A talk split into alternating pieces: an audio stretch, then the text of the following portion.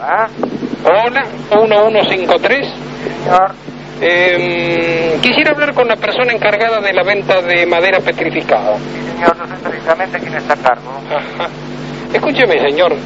eh, De entrada, yo le tendría que preguntar algo muy importante. ¿A ustedes no se les habrán escapado varios ceros?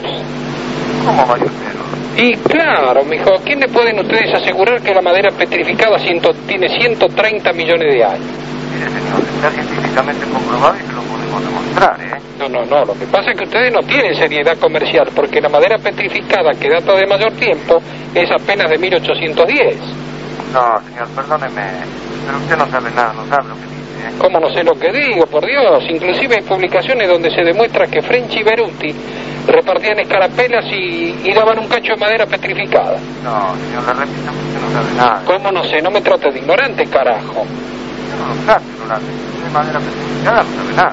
Ve, no sé ni medio. Pero ¿por qué no se deja hinchar la bola hablar de esa madera de mierda? No sé para qué carajo se prestan para engañar a la gente. No, no, no, fíjese bien cómo me está hablando, señor, por favor, ¿eh? Yo no le estoy hablando, le estoy puteando, sinvergüenza, maleducado, hijo de una gran puta. Pero vaya hacia la puta madre que lo parió. No ve, no ve, señor. no ve cómo me falta el respeto, hijo de puta. Pero ¿por qué no venís acá, guacho, a decírmelo? A ver, vení acá. Si voy allí te rompo el culo a patada, maderero petrificado, hijo de una Pero, gran puta. Anda, Ah, no pusier, maricón, ¿Quién vení te acá. putea, hijo de puta? No tenés vergüenza, vos sí que te escondes en el anonimato. Vos sos el cobarde que no decís quién Que sos. no Ven digo acá. quién soy, pero no sabés quién soy, vendedor de madera jovata que no sirve para un carajo.